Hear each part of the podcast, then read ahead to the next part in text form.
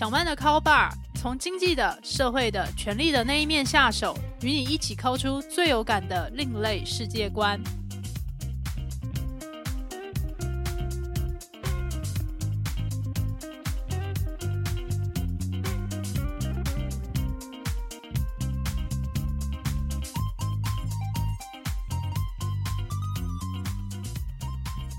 各位听众朋友，大家好，欢迎来到小曼的 Call Bar。这是一档讨论社会阶级衍生性八卦节目。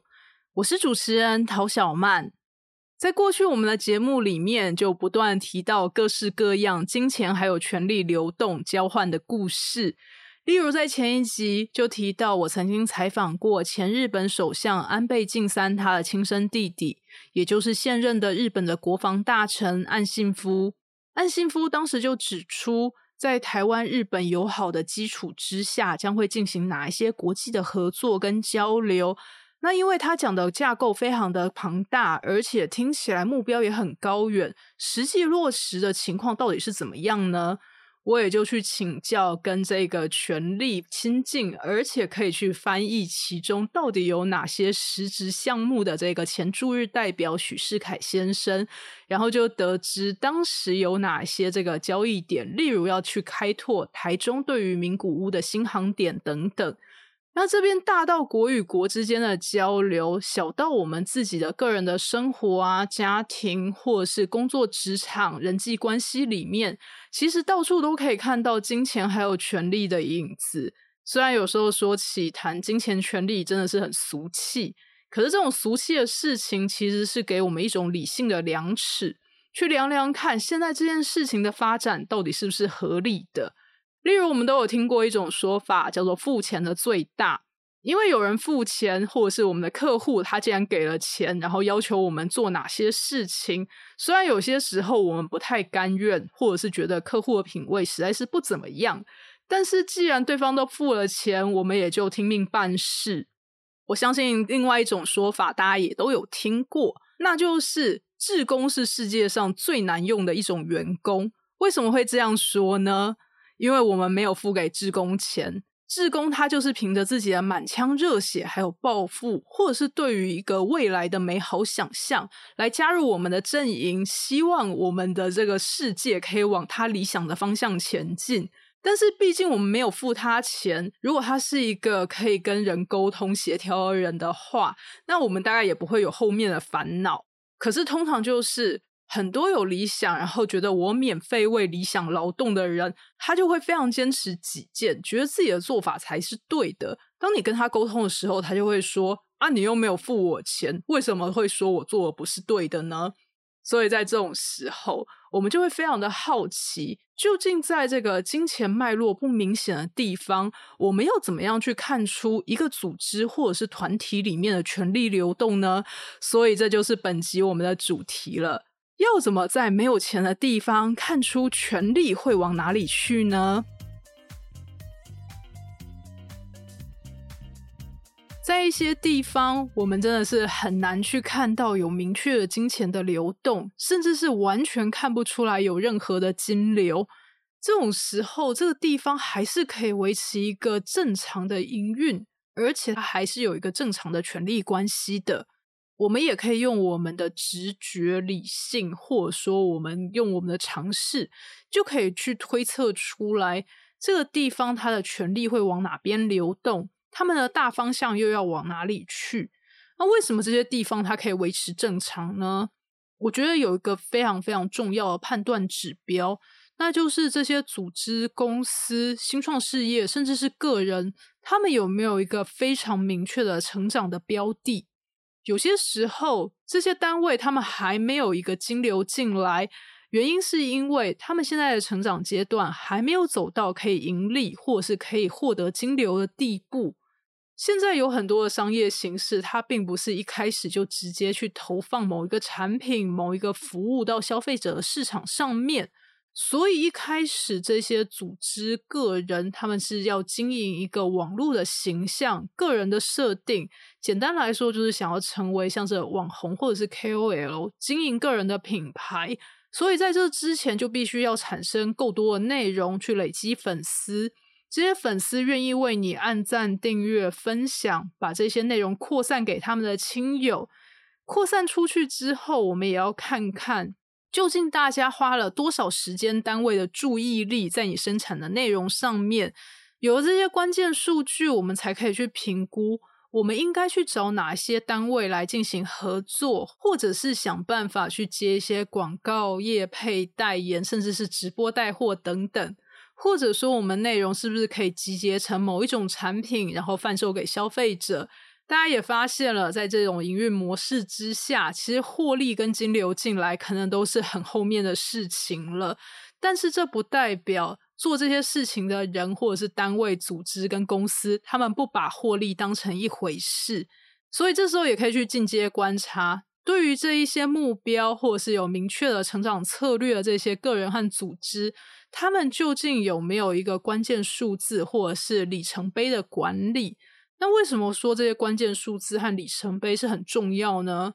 因为这样子我们才有依据去判断我们的策略对不对嘛。就像是，如果我经营一个粉丝团，我要怎么去判断我究竟是要贴图、贴照片、贴长文、贴短文，还是放直播影片，还是说我要去录一个 YouTube 短片，这样子才能够获得最高的点击率，或是更高的互动率呢？到底要怎样的方式才可以达到我想要达到的受众呢？如果以上通通都这个没有想法，或者是没有任何的这个关键数字可以参考的话，那想当然尔就是非常的难以达成成功。就算偶尔成功了，那也可能是歪打正着。人怎么可能每一天运气都很好呢？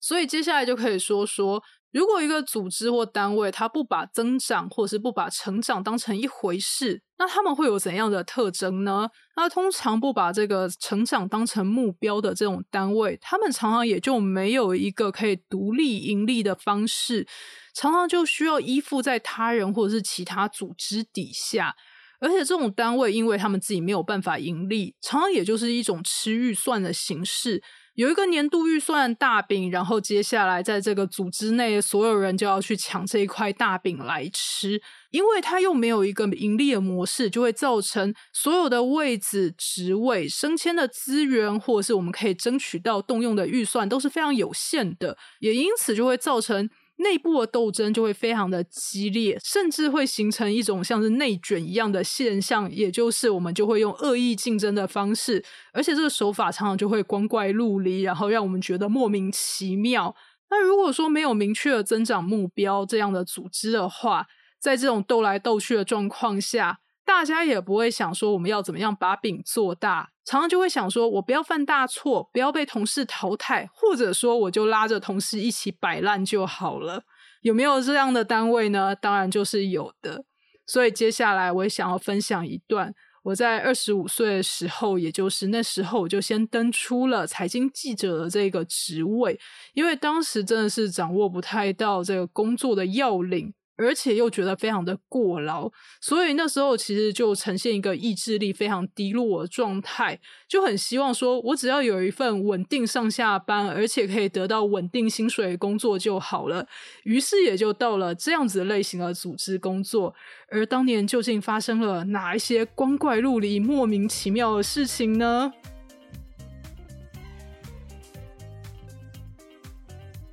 接下来就要开始分享我个人非常不好意思的黑历史。在十几年前，也就是二十五岁的时候，我因为在财经杂志里面长期的加班过劳，而且又被社会教训了一整轮，当时真的是身心俱疲。身心俱疲的情况之下，实在脑袋没有办法做出什么很好的决策。我甚至是顾不了我从小到大创作的梦想。也没有办法去思考说下一份工作有没有办法去增进我创作文字或者是绘图等等的能力，我有没有办法靠着下一份工作去更加接近我的梦想？以上我都无法去思考。我当时只想说，不希望再那么累了，可不可以有一个薪水还可以、职称还可以、上下班时间可以固定，我可以去明确区分我的工作还有我的生活。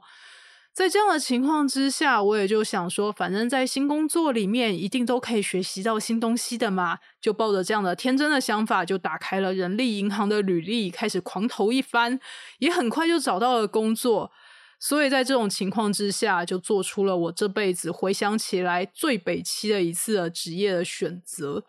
最北期的职业选择到底是怎么一回事呢？就要先来介绍一下发给我聘书的单位，它的性质是社团法人或者说是财团法人，性质是非盈利的文职。那在这样的单位里面，当时我在面试，还有我去报道的时候，都可以看到一整个组织里面，它有好几个单位和部门，整一层楼里面大概坐了三十几个同事，在他们头上就有这个很明确部门的亚克力牌，就写了一些非常这个厉害的名称，像是什么行销推广部啊、资料处理部啊、资料研究部等等。然后当时面试我进去的人。我就姑且称呼他为大学长好了。在我踏进这个组织的第一天，我也就去跟每一个人打招呼、自我介绍一下。但是大学长就跑来阻止我说：“你不用去跟其他部门的人讲话啦。”我就大吃一惊，想说：“啊，你们之前是有什么样的过节吗？连讲话和打招呼都不用？”但是因为刚进去，也搞不清楚东南西北。接下来，在全员的这个例行会议里面，就发生更让我震惊的事情。这个组织里面的理事长，就是我所谓的领导。这一位理事长，他也有非常显赫的这个过去的头衔和厉害的经历。以前还是大学的教授，我又想说，他应该会有一些很厉害的话要讲，让我知道这个组织里面接下来的工作方向，或者是要忙些什么。在理事长一上台之后，他就开始说。我最近开始读静思语，而且在网络上看到一篇文章，觉得非常的修身养性。我现在就朗诵给大家听。在那一瞬间，我真的以为我是不是回到了小学，还是我去参加了什么佛学营？我就想说，天啊，这个理事长是怎么一回事啊？那理事长讲完之后，就换各单位的主任上台报告，讲他们现在进行了哪些政府的标案，还有他们现在的进度到底到哪里。然后理事长好像也听得有一搭没一搭，有听没有懂的样子，我就觉得更加纳闷。而且这些主任之间好像他们也没有什么平行合作的关系，看起来也都各自为政，这到底是怎么一回事呢？大概过了几个星期之后，我也就明白了。在这个组织里面，其实都是由各个小单位他们的主任负责去写一些投标的文书，然后就去标那些政府的标案，去承揽一些外包的行政文职的工作，例如像是开一些研讨会啊，做一些专案，或者说举办奖项跟讲座等等。然后我们也就可想而知，在这个组织里面的领导者，也就是理事长，他很明显就是被抽佣过来，然后坐领甘心的一个角色，所以他根本就不关心这个组织未来会有怎样的发展，或者是他旗下人到底在做些什么。反正大家真的都是各自为政。那为什么我又会进来这个组织呢？理由是因为。我那个小单位的主任，他就去标了一个说新不新、说旧不旧的标案。这个标案过去已经有十几届的历史，但是换到了我进入公司的那一年，上面的大老板就换人了。大老板就觉得说：“哎，我新上任就要有一番新气象，所以这个奖项它的名目要更换，然后也希望可以做出一些不一样的东西来。”主任把这个消息带回了这个小单位里面，小单位里面的这些副研究员，就像是大学长或者是其他的这些助理研究员，就开始哈，就开始躲工作，然后每个人都要躲工作，然后就说哈，主任这么难的东西啊，你一定要雇新的人手进来，这样子的话，我们才忙得过来呀。所以这也是为什么我会进入这个小单位里面了。既然在这一群前辈们都觉得这个工作实在是困难的不得了的烫手山芋，我也就非常的紧张又期待，想说一定是很有挑战性的工作吧。然后我的第一份交办大学长就说：“小曼，给你一个星期，你去把那一些上市、上柜、新贵公司他们的基本资料、联络人、联络方式，还有董事长的名单，全部做成一个表格。”我当下真的是瞪大了眼睛，因为身为一个之前从财经杂志社出来的人，我每一天或者是说我定期就会去看的一个网站，就叫做公开资讯观测站。公开资讯观测站上面就有所有这些上市、上柜还有新贵公司他们的基本资料，而且因为它是一个官方的网站，所以是绝对正确的。在这个网站上面，你也可以立刻下载到所有这一些表格。在我花了几分钟下载完表格之后，我就想说，我有一星期的时间耶，现在就把这个表格交出去，会不会有什么样的问题？所以接下来我就把那个表格修改的漂漂亮亮，做了一些什么资料分析相关的表头的功能。然后在我做完这一切之后，我抬头看了看时钟，时间大概过了一个小时左右。我真的实在是装不出，接下来我一个星期都很忙，都在搞这一张表格。我当下就把这一些表格寄给大学长还有主任，然后去问他们说还有没有其他工作需要我来做。当时大学长他的表情就是非常的震惊跟错愕，他甚至问我说：“你怎么会那么快？是不是乱做的？”我就回答他说：“没有，我没有乱做。”这一些资料都可以从公开资讯观测站下载。如果这个官方网站它的资料还是不正确的话，我也想不出来究竟有哪里会写出正确的资料了。好，以上这就是我在这个组织里面完成的第一份工作。听众朋友们大概就可以想象，在这个组织里面就尽是这些阿萨布鲁的事情。那前辈们都说他们很忙，究竟在忙些什么？那每一次我经过他们的办公桌的时候。即使他们都用那种防偷窥的荧幕保护贴，我都还是看到他们在看一些好笑的部落格啊，或者是在逛一些网拍，然后不知道在干嘛，好像在聊当年或者说现在已经变成时代的眼泪的 MSN。我也就非常的傻眼，想说，哎，这个组织里面大家都在闪工作啊，而且都好像想要把自己做的事情喊得很难很难，但明明这些事情根本甚至是不太花大脑，你只要会。做 Excel 表格，或者说你只要学会一些技法就可以了。那到底这个组织里面它还有怎么样的前景跟未来呢？在这里面，大家又会怎样去运用，甚至说是滥用权力呢？当年我就去观察，在这个组织还有小单位里面，它有哪些升迁管道，而我又可以去培养出哪些职业技能。接下来我就发现了，在小单位里面，它是以十年作为一个阶级。当你的资历在十年以下，一律都是挂职衔，叫做助理研究员。资历满十年，你可以去申请升等，变成副研究员。在主任这个职级上，他对外名片上面印的是正研究员。这里有一件很值得玩味的事情，那就是在正规的学术机构里面。如果你挂职衔叫做助理研究员、副研究员或者是正研究员的话，那形同是在大专院校里面是助理教授、副教授还有正教授的地位。所以那时候我拿我的名片出去交换的时候，很多人都是非常惊讶，吓到要吃手手，对我说：“啊，你二十五岁的时候就拿到博士资格了吗？”然后就搞得我满头问号。所以大家也可以去想想看，究竟职衔的这个名称到底重不重要呢？嗯嗯，那接下来就可以说说，那究竟有这个威能的职称，究竟大家在做什么？在这个小单位，或者说在这个组织里面，完全没有在做办件跟研究有关的事情，大家都在做跟行政助理一样的事。要真说有什么不同，就是在主任这个职级，他是要去负责投标，去带其他的这个政府标案进来，也就是他要去想办法生出财源，可以去养这一个小单位里面的人。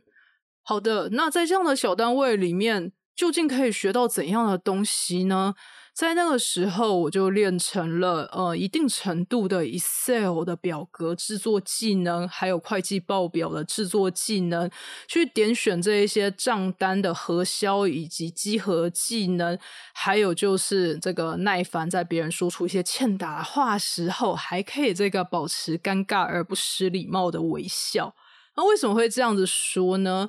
例如，在我们的小单位里面，就会接一些政府标案，类似像是这个举办研讨会啊、举办讲座，或者是一些评审委员会，我们就要去负责那些讲者还有评审他们目前跟幕后的事情。那大概就是从这件事情一开始，先去寄一个文情并茂的信，邀请对方来参加出席，跟对方解说我们在哪些时间会举办哪些事情，接下来啊会跟各位评审就去支付这些车马费啊、终点费，会管接、管送、管吃住。而这个时候，如果评委他们一边吃了便当，一边跟你说：“哎，小曼，你们订的便当为什么只有排骨没有鸡腿啊？改进一下好不好？”这种时候，我真的就只能露出尴尬的微笑了。这是为什么呢？因为那时候必须要去确认，在整一场活动里面，所有的支出它都是可以最后去符合整个政府标案它的这个核销的原则。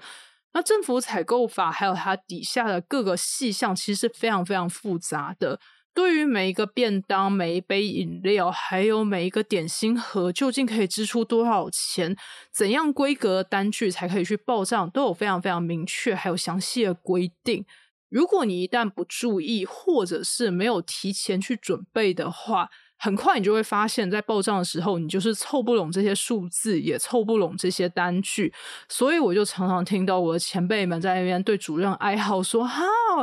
那时候实在是很忙，所以就忘了什么什么事情，忘了去要什么什么单据。那现在厂商已经说不能再给我了，主任，你是不是可以帮我想办法去挖东墙补西墙呢？”在经历过这一轮的试炼，或者说经历过一次完整的标案之后，我其实就觉得，大部分可以学到的东西，几乎也就是那些了。毕竟小单位不会再去标任何创新形态的案子进来，也没有人力和能量去消化这一件事情。所以我那时候真的是非常非常渴望去做一些可以去增加我自己的这个文字技能的事。在那个时候，就有一个这个工作室要去制作这个奖项里面得奖者他们的这个得奖专辑，所以我当下就立刻举手跟主任说我要做，主任就非常的高兴，就跟我说好啊，没问题，小曼就交给你喽。我们一开始讨论的是权利。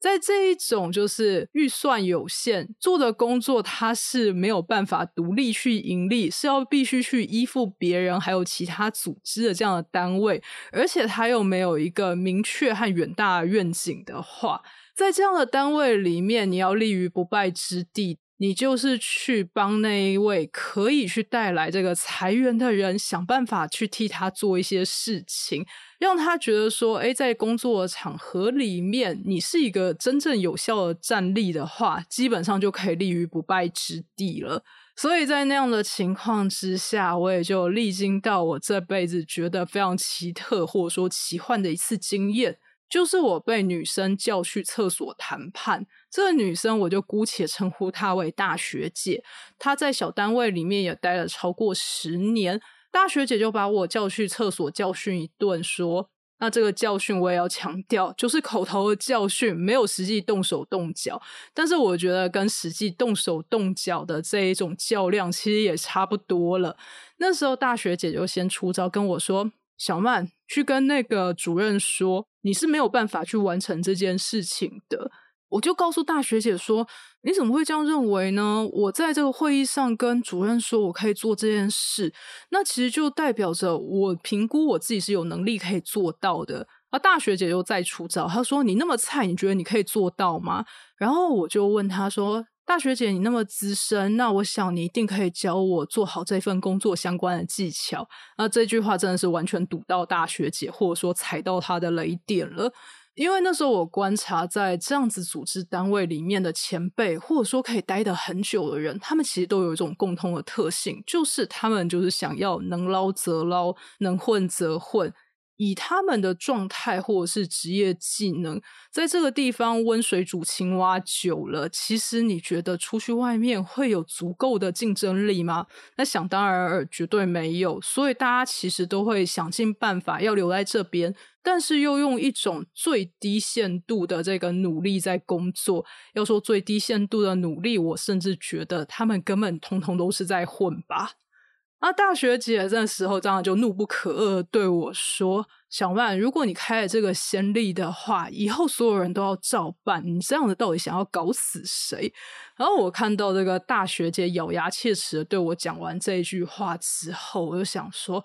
哦天啊！接下来可能在这个组织里面真的是没有什么事情好期盼的了。在我跟这个大学姐交锋的针锋相对的那段时间，其实这一个小单位里面就发生另外一件可以说是惊动整座小庙的大事，那就是资历在大学姐上面的大学长，他已经待了十几年了，但是他在这个时候就决定要辞职，到其他单位去工作。哎，当时大家也就很八卦，一直问大学长说：“哎，大学长，你要去的新单位，究竟有没有给你比较多钱，或者是比较好的这个称号啊？”大学长就笑得很尴尬，说：“啊，没有啊，就一切照旧。”而大家当然也就 cos 他说：“啊，为什么要走呢？”大学长也就说：“啊，去大一点的组织也比较有发展嘛。”那翻译翻译大学长他话背后的意思。大学长其实，在那之前就有跟主任还有理事长表示，他想要升等成为正研究员。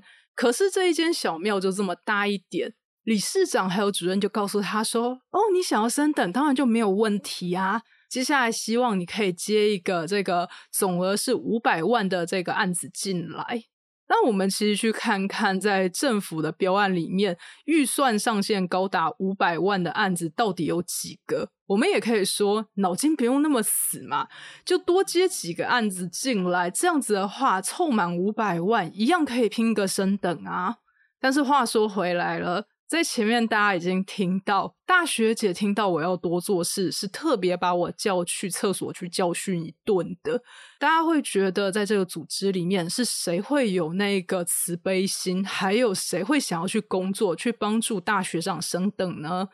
我想大学长他也是看破了这一点，于是就觉得宁可去舍弃这十几年的资历，到另外一个地方去寻求发展。但是他已经在这里花了十几年的时间了，所以我真的觉得，天啊，人生不可以这样子浪费。在那时，就是大学姐跑去跟主任说，小曼她没有办法接这个工作了，我们要把这个得奖手册外包。那主任不知道为什么，他居然也同意了这件事。然后我就想说，好，我要尽我最后的这个努力。我当时就想说，这个停损点就是，如果我争取不到这一份工作的话，我就干脆就辞职，另外去找其他的这个事情来做。我也就去找了主任，那主任那时候跟我讲的理由就是，希望我可以去顾好这个组织里面的和平，让大家可以都有一些面子。他知道我愿意工作。他以后也会再给我更多的工作，但是我真的觉得这种时候还在跟我说啊，要保持大家的和气啦，要让大家好相处，让这个组织用过去这种不上不下或者是半死不活方式活着的话，那说真的，我干嘛还要去在意这样的组织里面的权力流动呢？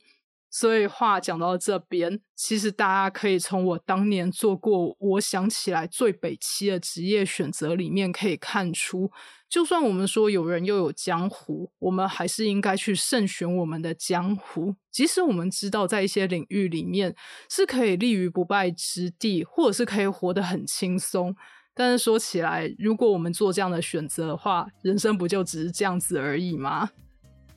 好的，所以这就是本集小曼的 call bar。不晓得大家听完之后有什么心得感想，想要与我和录音师阿宽分享的，都欢迎留言给我们。未来我将继续在小曼的 call bar 持续分享社会阶级的衍生性八卦。我们就下期再会喽。